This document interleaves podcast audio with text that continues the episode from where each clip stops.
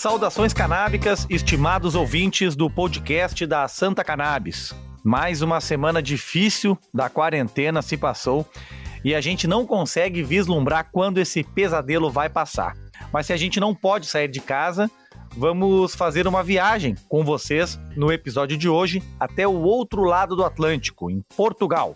Nossos irmãos portugueses acompanham de perto o que acontece aqui no Brasil, seja pela exibição de novelas, o Campeonato Brasileiro e principalmente os nossos artistas.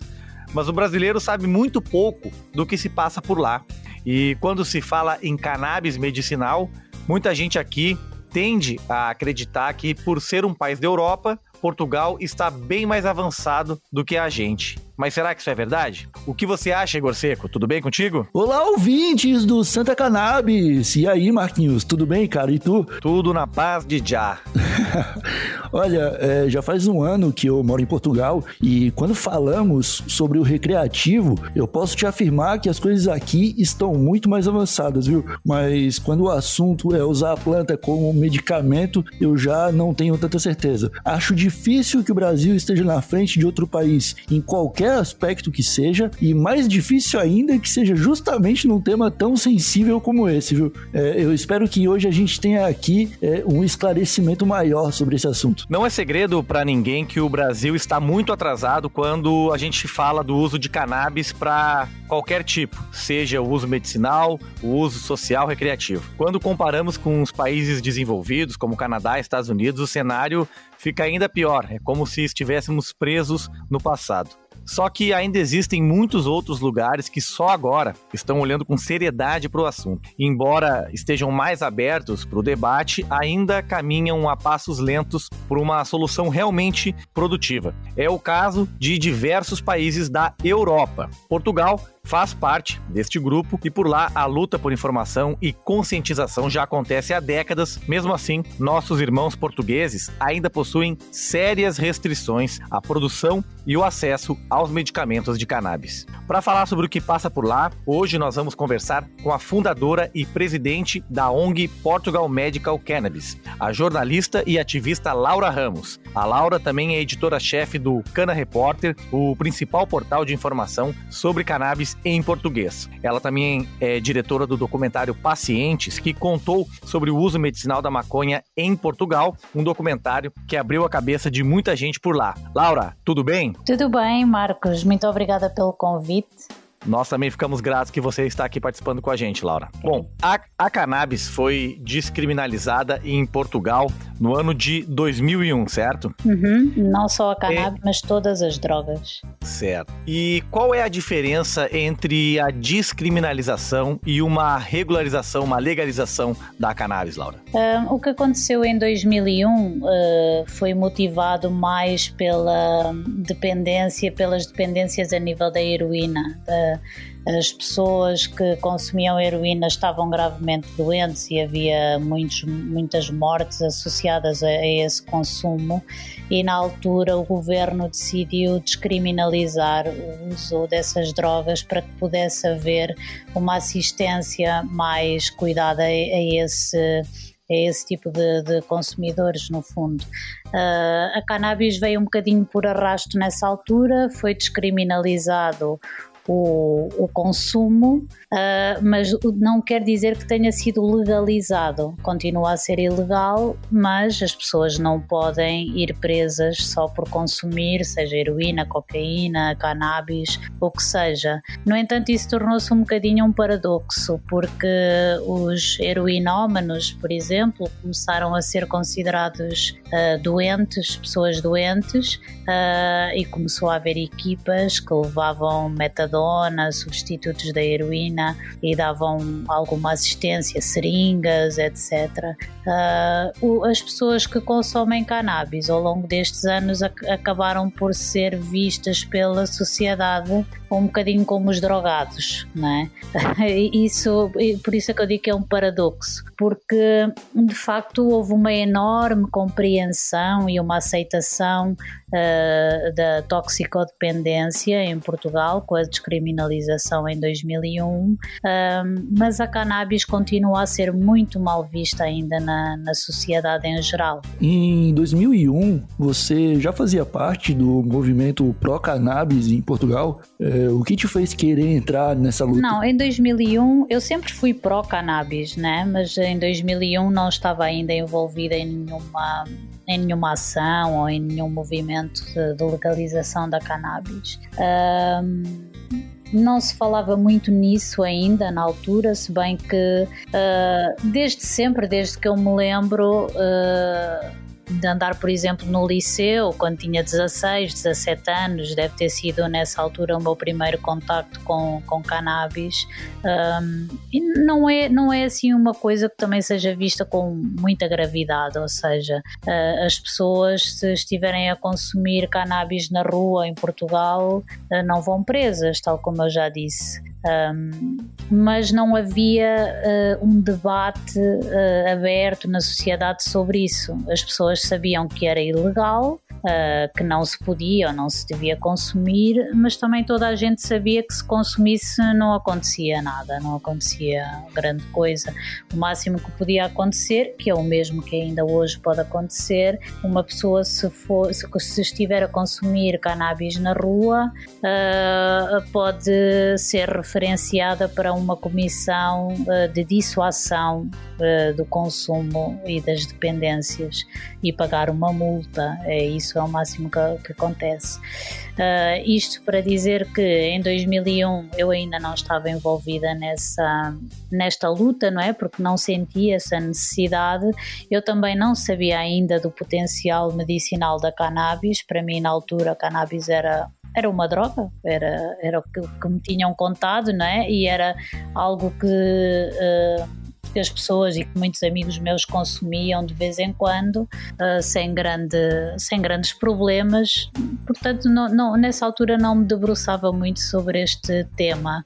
Uh, eu comecei a despertar mais para, para a cannabis quando descobri o potencial medicinal, e isso deve ter sido por volta de 2007, 2008, quando comecei a ouvir falar no, no Rick Simpson e no, no método que ele utilizou uh, para extrair os óleos da cannabis e comecei a ouvir relatos de pessoas que diziam que tinham tratado cancros. Um, e nessa altura uh, fundei um jornal em conjunto com outras pessoas cá em Portugal que se chamava A Folha e era distribuído na, nas grow shops, nas lojas que vendem materiais para, para cultivo.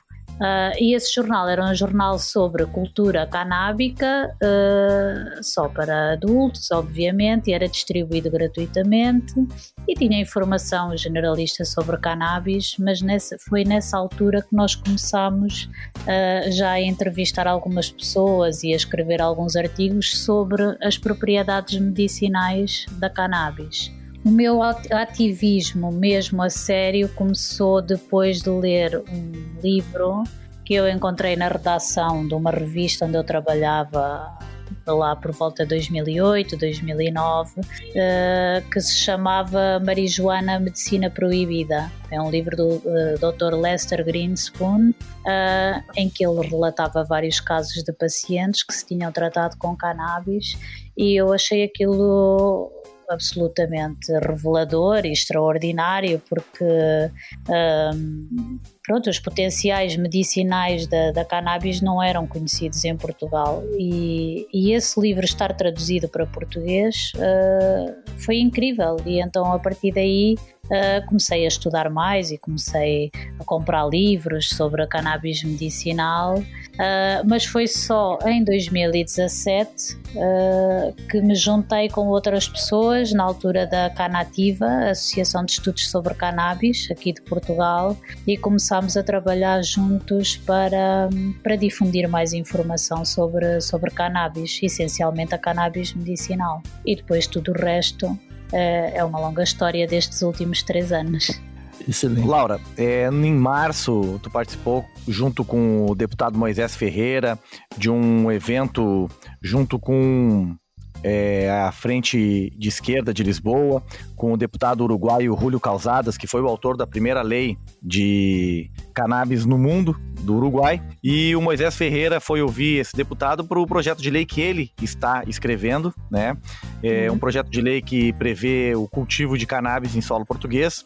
Queria que tu me explicasse como que anda esse projeto, é, com o que nós temos agora e o que nós podemos ter com esse projeto do deputado Moisés Ferreira. Uh, o Moisés é de facto um deputado muito ativista uh, pela legalização da cannabis. Uh, eu reuni também com ele várias vezes, na altura com a Canativa tivemos vários encontros com, com ele para uh, falarmos sobre o que é que era importante estar na lei da cannabis medicinal e, e agora ele já tentou no ano passado propor na Assembleia da República a votação da, da cannabis para fins recreativos e chumbou essencialmente por causa do autocultivo. Uh, não é, é uma ideia que seja muito bem aceite cá, cá em Portugal, que as pessoas possam cultivar nas suas casas.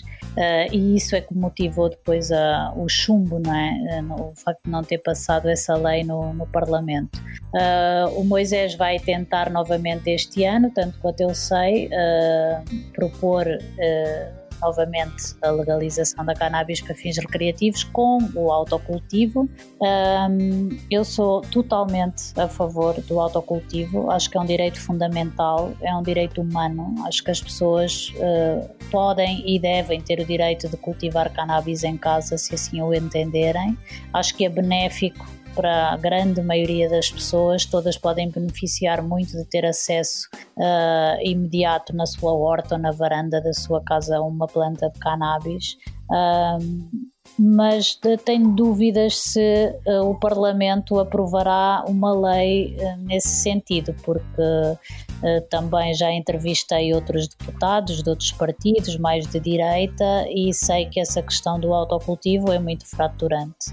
Então, nesse debate, em que estivemos a ouvir também a experiência do Uruguai, que é muito interessante, eu lancei uma, uma questão que eu acho que, que é, tem, tem alguma uma pertinência, que é se, se nós constatamos que é tão fraturante a aprovação da, da, da cannabis para fins recreativos em Portugal por causa do autocultivo, então se calhar também não seria má ideia tentar uma legalização sem autocultivo, porque se fosse legalizado, uma vez sendo legal, eu duvido que a polícia fosse bater a casa das pessoas à porta para saber se elas têm um cultivo em casa ou não. Quer dizer, acho que uh, podemos dar passos mais pequenos. Eu, eu concordo, uh, e depois falando com o Moisés, que o autocultivo tenha que estar na lei e dou-lhe todo o apoio se ele quiser ir para a frente com o autocultivo no projeto de lei, que penso que irá,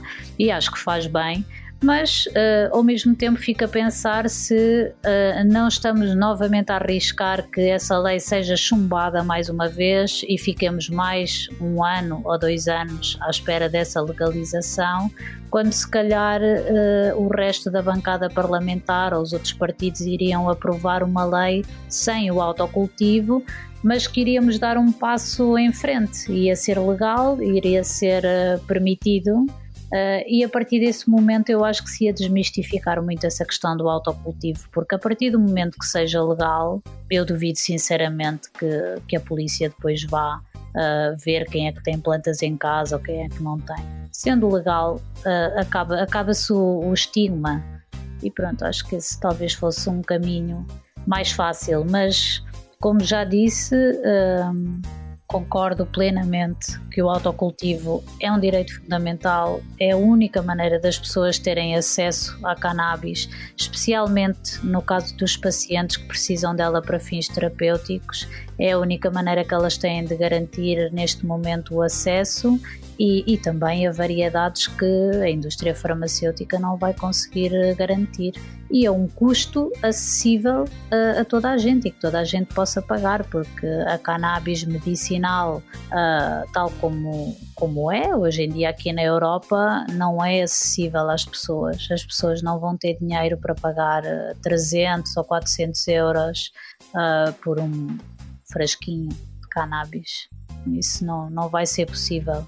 Como é que tu acredita que Portugal esteja na política de cannabis com relação aos outros países europeus? Bom, em relação a alguns está mais avançado. Se falarmos da França, por exemplo, que ainda nem sequer autorizou a cannabis para fins medicinais, em relação a outros como a Alemanha ou a Itália, está, está bastante mais atrasado, porque apesar de já ter sido aprovada a lei em 2018, já, já foi há dois anos, continuamos sem ter uh, medicamentos disponíveis na, nas farmácias. O único medicamento que existe neste momento em Portugal disponível é o Sativex, tem um custo uh, enorme para a maioria das pessoas, não é acessível, uh, custa 500 euros, com uma comparticipação do Estado fica em 330 euros e é um medicamento que só está indicado na esclerose múltipla, ou seja, todos os outros pacientes que tenham outras patologias não, não conseguem usufruir desse medicamento e, e a maioria deles, eh, mesmo que, que possam ou que tenham indicação para isso, provavelmente não vão ter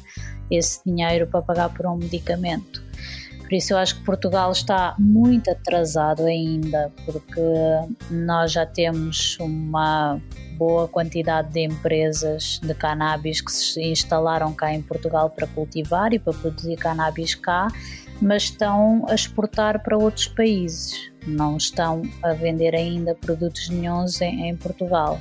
Isto acontece porque uh, para eles poderem vender uh, os seus produtos em Portugal têm que ter uma licença do Infarmed, que é o equivalente à Anvisa, e, e, esse, e essas licenças uh, demoram algum tempo a sair, pelos vistos, porque Uh, por exemplo, a Aurora ou a Tilray, que são as duas maiores empresas que já pediram essas autorizações para vender produtos em Portugal, uh, já submeteu esse, esse pedido há um ano. Fez na semana passada um ano e essa autorização ainda não saiu.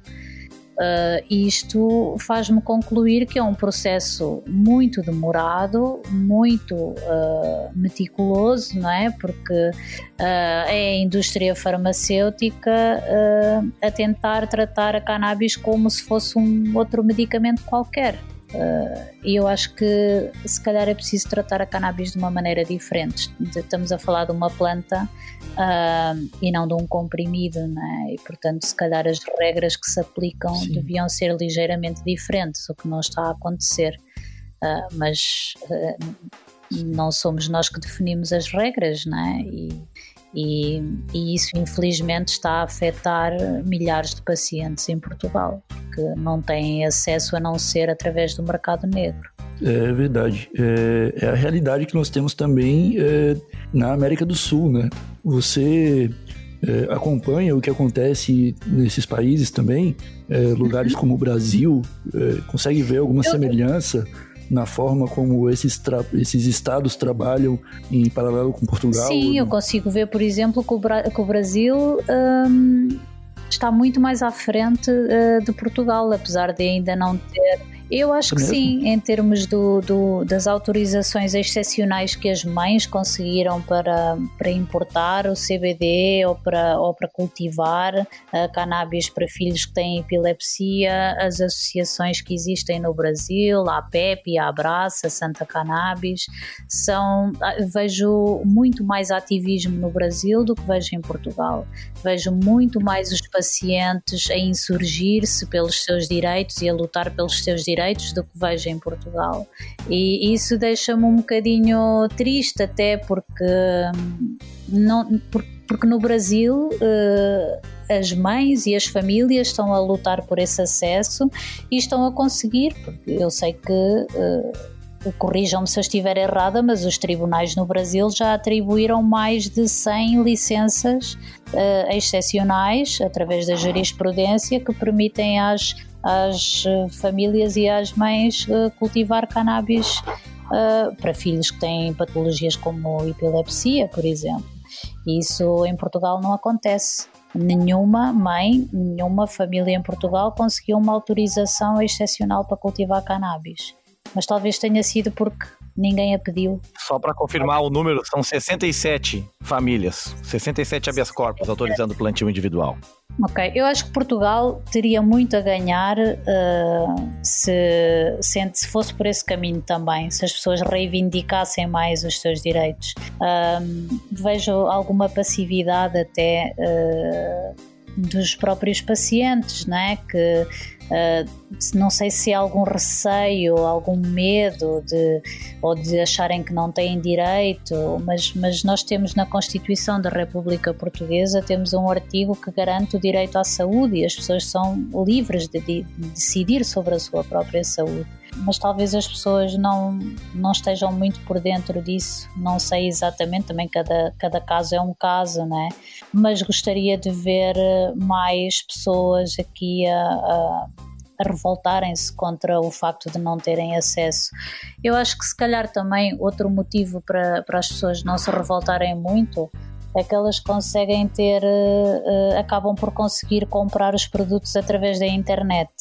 Uh, talvez seja isso, não sei. Não sou, não sou paciente e não tenho, não tenho essa experiência, mas pelo que eu vejo, Uh, talvez seja isso, as pessoas acabam por conseguir comprar na internet, uh, em sites uh, e por receber nas suas casas.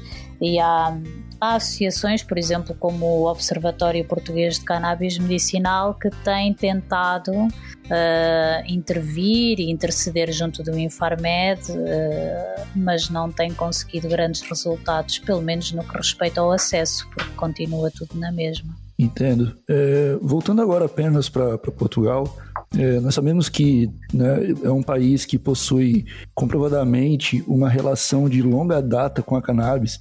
É, o tecido de cânhamo ele estava presente até nos primeiros navios que atracaram no Brasil lá em 1500. Uhum. É, você acha que por esse motivo pode haver alguma espécie de identificação cultural maior sobre o assunto dentro da sociedade portuguesa? Ou você acha que não? Ah, eu acho que a grande maioria das pessoas desconhece, desconhece Até que o cânhamo era utilizado para fins industriais, para fibras, para uh, roupas, papel, as cordas dos, dos navios dos descobrimentos eram feitas com, com cânhamo. Eu acho que existe muita ignorância em relação a esse, a, a esse facto, até porque não, não, não se fala muito sobre isso, não é? A maioria das pessoas não sabe sequer distinguir cânhamo de, de cannabis. E, eu acho que o, o, maior problema é mesmo a falta de informação.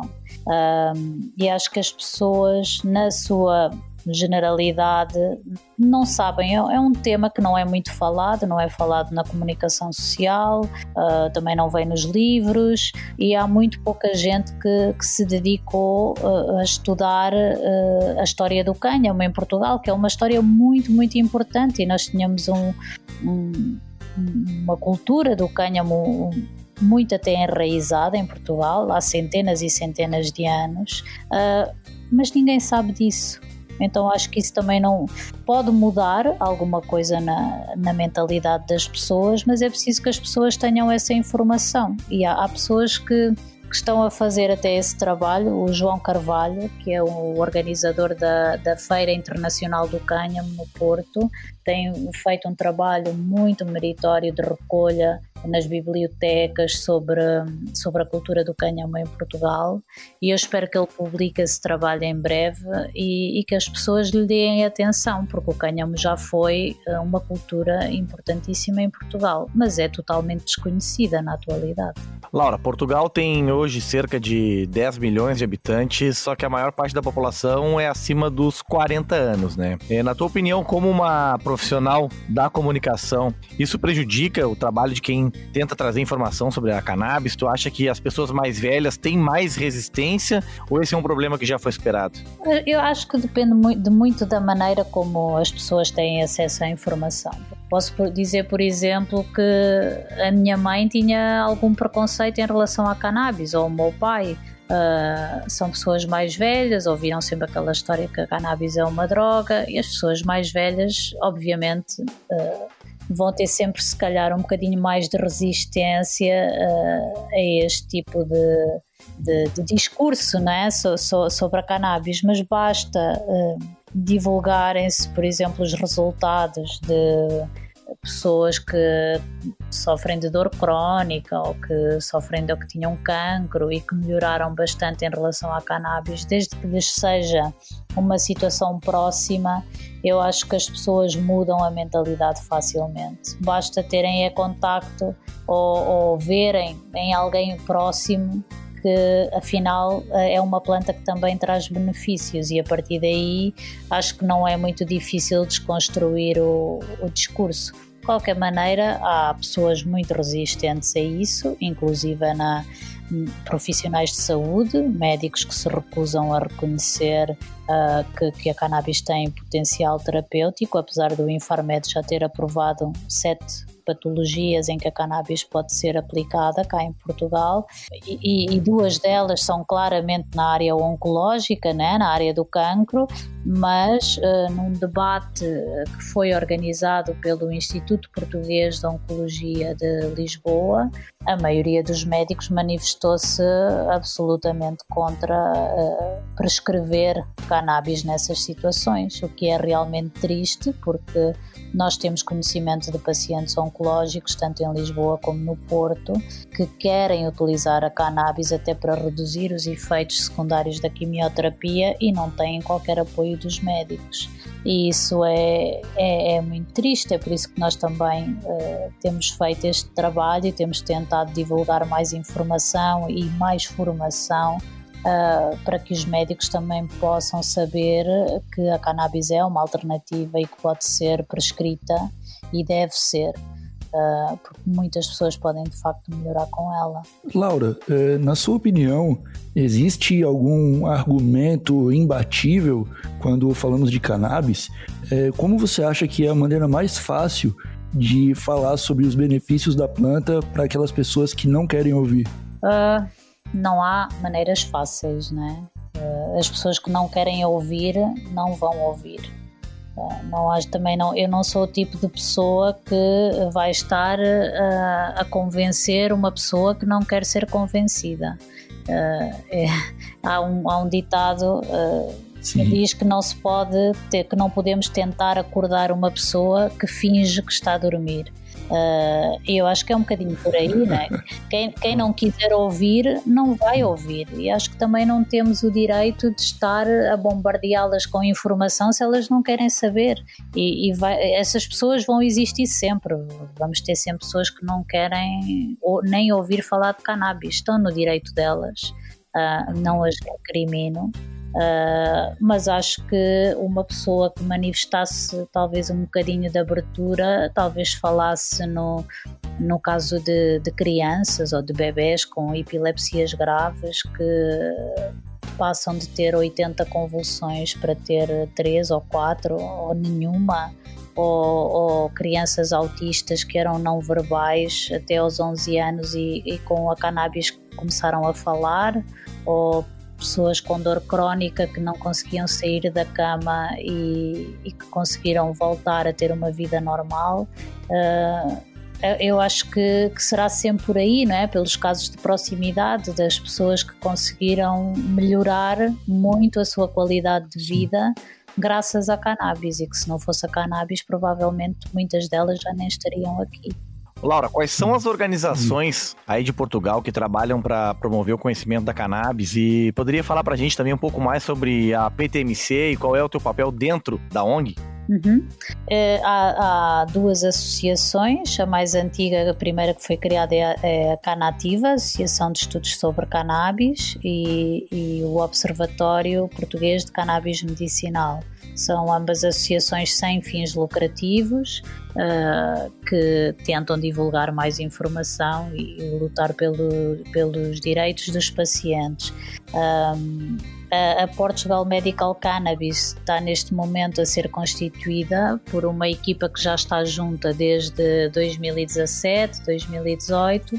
Em 2018 nós organizámos a primeira conferência internacional sobre cannabis medicinal uh, cá em Portugal, foi na altura com a Canativa, essa associação, Uh, e tivemos cá médicos e investigadores do, do, mundo inteiro a falar sobre, sobre os benefícios e sobre a investigação com cannabis medicinal. Uh, no ano passado fizemos a, a, segunda edição da conferência em Lisboa e no Porto. Tivemos nestas duas edições, entre 2018 e 2019, tivemos mais de mil participantes uh, que vieram às nossas conferências e aos nossos workshops fizemos também workshops de formação para profissionais de saúde. Uh, este ano, uh, esta equipa está a criar esta nova associação porque achamos que faz sentido focarmos mesmo na informação e na, e na educação né, de, de, dos profissionais de saúde, de, capacitar médicos que possam prescrever. Nós temos um conselho científico constituído essencialmente pelos médicos e pelos investigadores internacionais que vieram participar nas nossas conferências no passado e esse conselho científico, eh, além de outros médicos que, que temos contactado, são, na nossa opinião, os melhores para falar sobre estes temas aos, aos médicos e aos farmacêuticos, aos enfermeiros, para lhes dar informação sobre como uh, prescrever e como ajudar os pacientes na, na utilização da cannabis medicinal. É uma associação que vai estar uh, nesta fase muito focada na, na cannabis medicinal, porque nós achamos que é o mais urgente, porque há pessoas que, que estão a sofrer e que precisam de, de ajuda e de apoio, e é nessas pessoas que nós estamos a pensar em primeiro lugar. Uhum. No Brasil, nós temos a Santa Cannabis, né, que faz um trabalho social com pacientes que não têm condições de arcar com os custos do tratamento. É, existem associações de pacientes que se assemelham em Portugal? Um, a única associação de pacientes que existe em Portugal é o Observatório, que tenta dar apoio aos pacientes e, e dar-lhes alguma informação, uh, mas de facto é muito difícil chegar às entidades. Uh, já eu sei que o Observatório já tentou falar com o Primeiro-Ministro, já tentou falar com o Infarmed, mas as soluções uh, demoram muito tempo a chegar. Ou não chegam, porque até o momento não, não houve de facto, de facto grandes soluções. Uh, a Santa Cannabis, tanto quanto eu sei, uh, já está a cultivar cannabis para alguns pacientes, uh, mas foi porque entraram numa lógica de desobediência civil. e isso aqui em Portugal ainda não aconteceu. Uh, infelizmente, porque eu acho que os pacientes neste momento em Portugal têm toda a legitimidade para, para fazer desobediência civil e começarem a cultivar a sua própria cannabis, porque só estão a conseguir recorrer ao, ao, mercado paralelo, não é? comprar através da internet, sem grande segurança, sem, sem grande consistência, sem grande estabilidade. E, e, e, eu acho que poderiam ter uma solução muito melhor se cultivassem em casa. Mas o problema é que as pessoas têm medo, uh, e tendo medo não conseguem avançar, vão ficando, vão aceitando.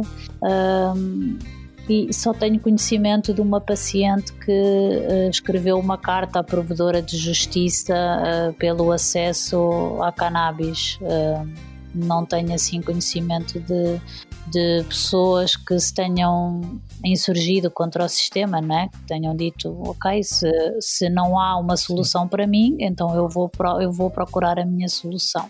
Entendo. Laura, a Santa Cannabis está começando um trabalho aí em Portugal e como é que tu vê essa aproximação dos dois países, Portugal e Brasil, para desenvolver a cannabis medicinal? Eu acho ótimo, acho muito importante uh, que se criem associações luso-brasileiras, até porque falamos a mesma língua, apesar de termos um sotaque diferente uh, conseguimos entender-nos. Eu espero que toda a gente aí no Brasil me esteja a entender e me consiga entender, apesar deste Perfeitamente. Um bocadinho estranho, não é? É.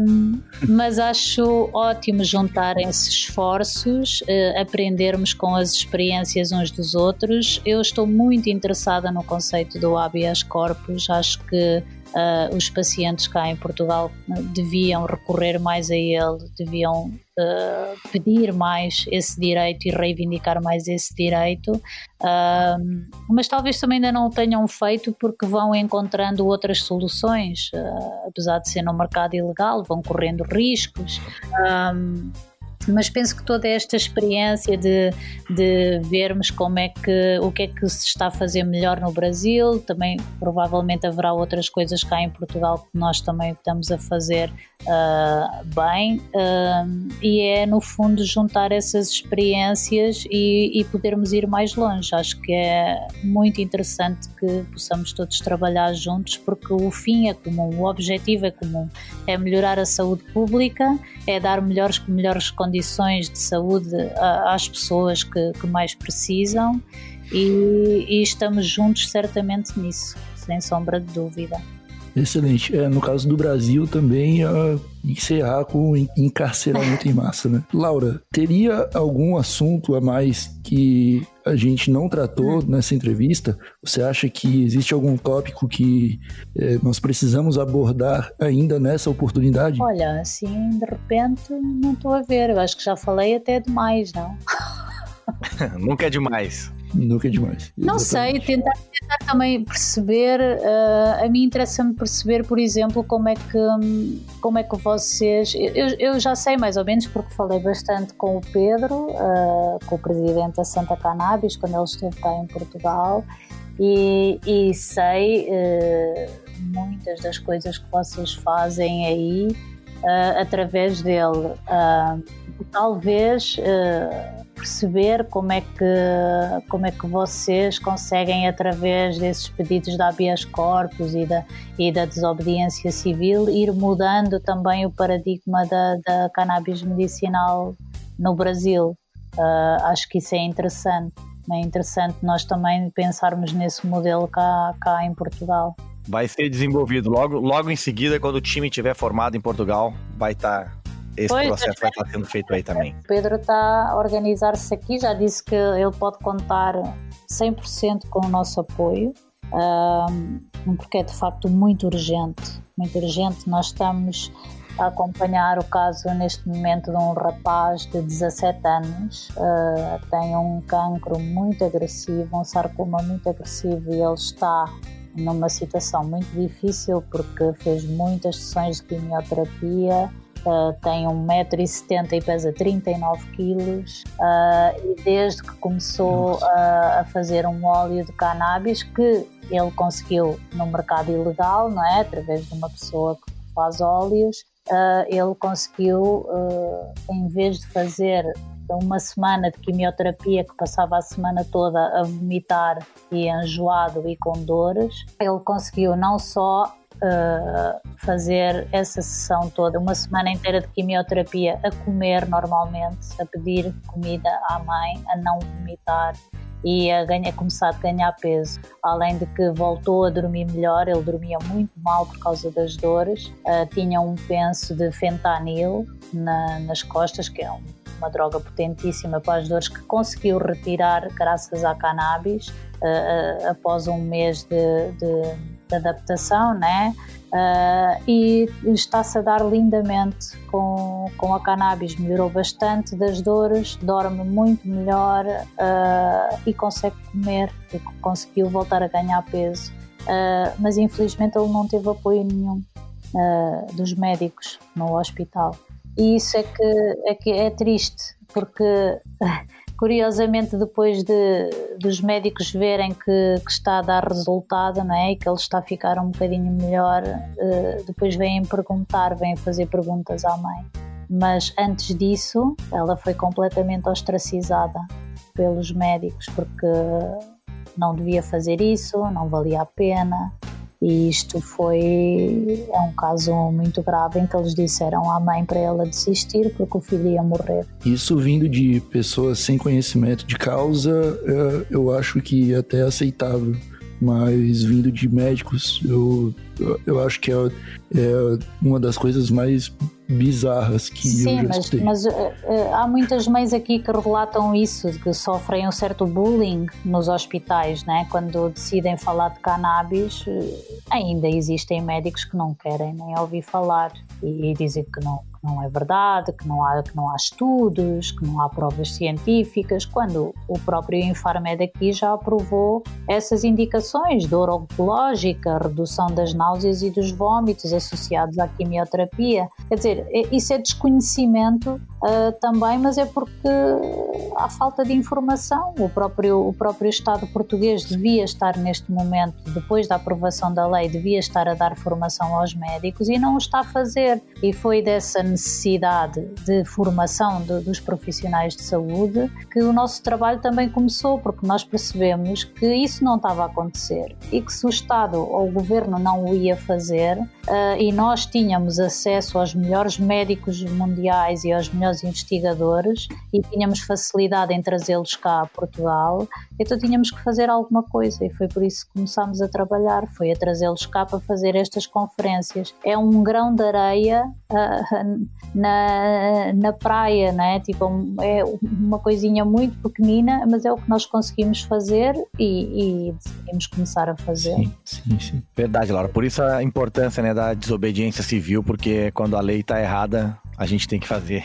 Não, é que são situações, são situações em que as pessoas estão desesperadas muitas delas uh, estão confrontadas com a sua própria morte. E, e quando, quando estão confrontadas com a sua própria morte, as pessoas fazem qualquer coisa. E te, no desespero, as pessoas vão tentar qualquer coisa. E, e, foi assim até que se descobriu o potencial medicinal da cannabis. Laura, nosso tempo já estourou muito, muito Ai, acima do que a gente imaginava. a conversa foi muito boa. A gente não tem muita informação sobre o que acontece em Portugal. É, por isso foi tão legal pra gente aqui do Brasil poder ouvir de ti. E para encerrar, eu queria que tu deixasse pra, pra gente, pros nossos ouvintes, uma dica de série, livre, filme, filme ou documentário sobre os temas que a gente falou hoje da cannabis medicinal pros nossos ouvintes. Uhum. Pronto, eu posso, eh, em relação a Portugal, só existe um, que eu saiba, um documentário que é o meu. que chama-se Pacientes e está disponível no YouTube, é gratuito. Uh, e eu decidi fazê-lo porque havia muitos pacientes a contactar-nos.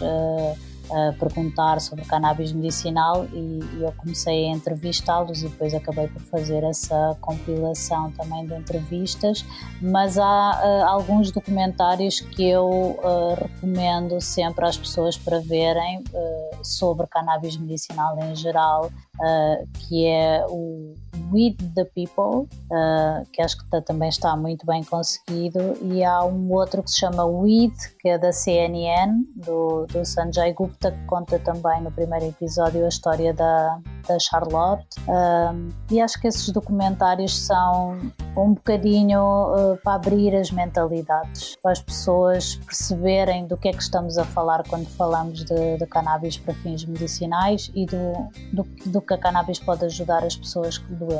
Perfeito. Excelente. Laura, mais uma vez, muito obrigado pela tua atenção, pela tua disponibilidade de participar do podcast da Santa Cannabis. Foi um papo muito legal e a gente só tem a agradecer e o convite fica estendido para outras oportunidades. Ok, eu agradeço também o vosso convite e desejo as maiores felicidades à Santa Cannabis e que continuemos juntos nesta luta. Continuaremos, sem dúvida nenhuma. Obrigada, Obrigado, Igor. Laura. Obrigada, Marcos.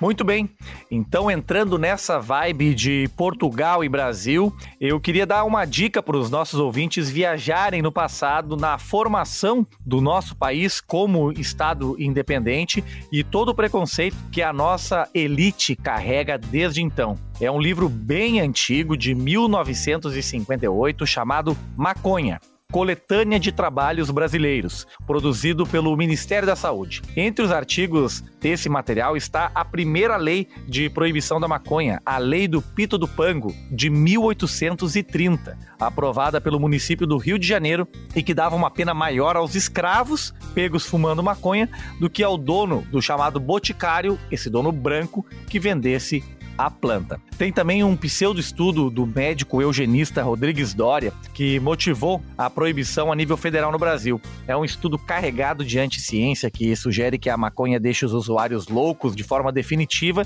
e veja só que a planta foi introduzida no Brasil pelos negros recém-libertos como uma vingança pelo período em que eles foram escravizados. O mais interessante dessa coletânea é que ela está no português da época, aquele português arcaico, com todas as suas particularidades e também as palavras pejorativas da época. Enfim, é uma viagem a um passado mas um passado que está sempre se repetindo no Brasil. Igor. Olha, Marcos, hoje eu também quero sair um pouco das séries e documentários para indicar um livro aos nossos ouvintes chamado de O Grande Livro da Cannabis. Ele é uma produção de 1999, então peca um pouco na hora de ter uma, umas informações um pouco mais atualizadas, mas ainda é excelente como peça de estudo e informação. Ele é bem ilustrativo e fala de tudo, de cânhamo industrial, de recreativo, medicinal e mostra que basicamente 20 anos atrás já se sabia que a cannabis ia mudar o mundo. Perfeito. Então, com essas dicas da nossa querida Laura, minha e do Igor, a gente encerra esse podcast de hoje, especial sobre a cannabis em Portugal. Para você que nos acompanhou até aqui, muito obrigado pela sua audiência. Siga a gente nas redes sociais, a gente está no Instagram, arroba Santa Cannabis Medicinal. Estamos também no Facebook, Santa Cannabis, Santa Cannabis no YouTube e no Twitter. Mais uma vez, obrigado. Compartilhe esse podcast com seus amigos para que eles conheçam também um pouco mais sobre Portugal Portugal. Se você está em Portugal, ficamos muito lisonjeados com a audiência vinda da Europa. Valeu, Igor, contigo. É isso aí, Marquinhos. Eu acho que falamos tudo. É, nos vemos na semana que vem. Falou, tchau, tchau.